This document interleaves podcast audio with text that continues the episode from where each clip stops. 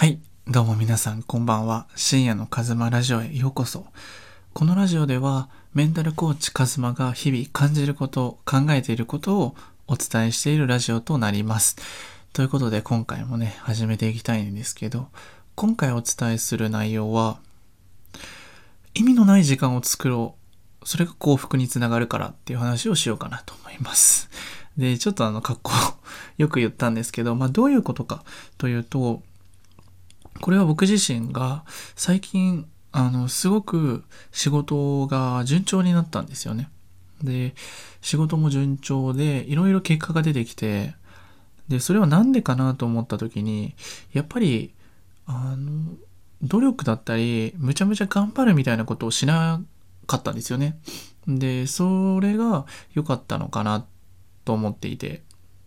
どういうことかというと、やっぱり僕らって会社に勤めていたり、何かこう人間関係、人と関わる機会って多いと思うんですよね。で、どうしてもいろんな人と話して考え方が変わったり、例えばこう、結果を出す、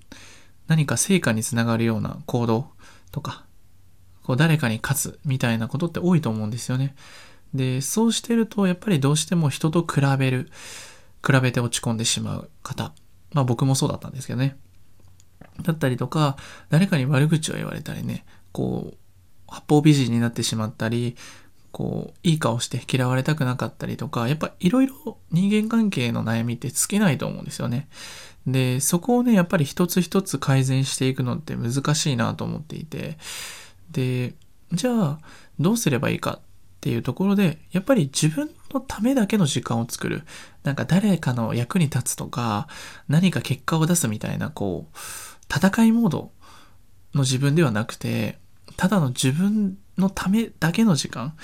1時間でも5分でもいいから、例えば自分の好きなもの、ことをやる。例えば僕だと、あの、レモンが最近ハマってて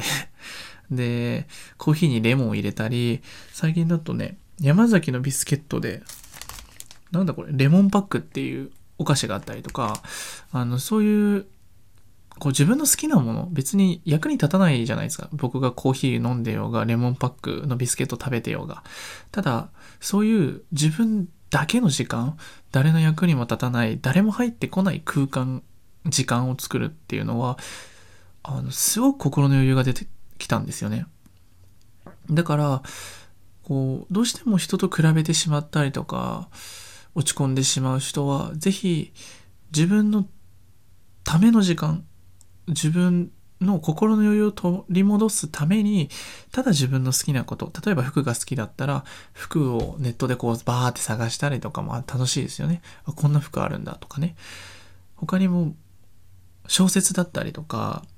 例えば好きな、僕陶器好きなんですけど、あの陶器って調べていろいろ Twitter、Instagram を漁ってる時間はすごく楽しいし、でも別に、それが誰かの役に立つってことじゃないんだけど、でもすごく楽しい。そんな時間を増やしていくと、すごく幸福度って上がるのかなっていうのを最近ふと思ったので、ぜひね、あの、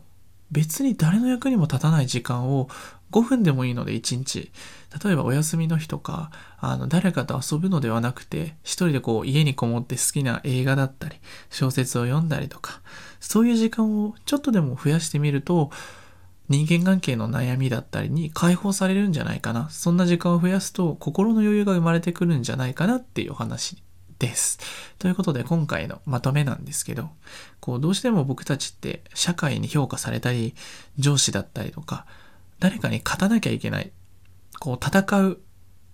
時間って長いと思うんですよね。お仕事だったりとか。で、そういう時間に疲れてしまったり、人間関係で悩みだったり、こう人と比べてしまうみたいな方は、ぜひね、自分のためだけの時間、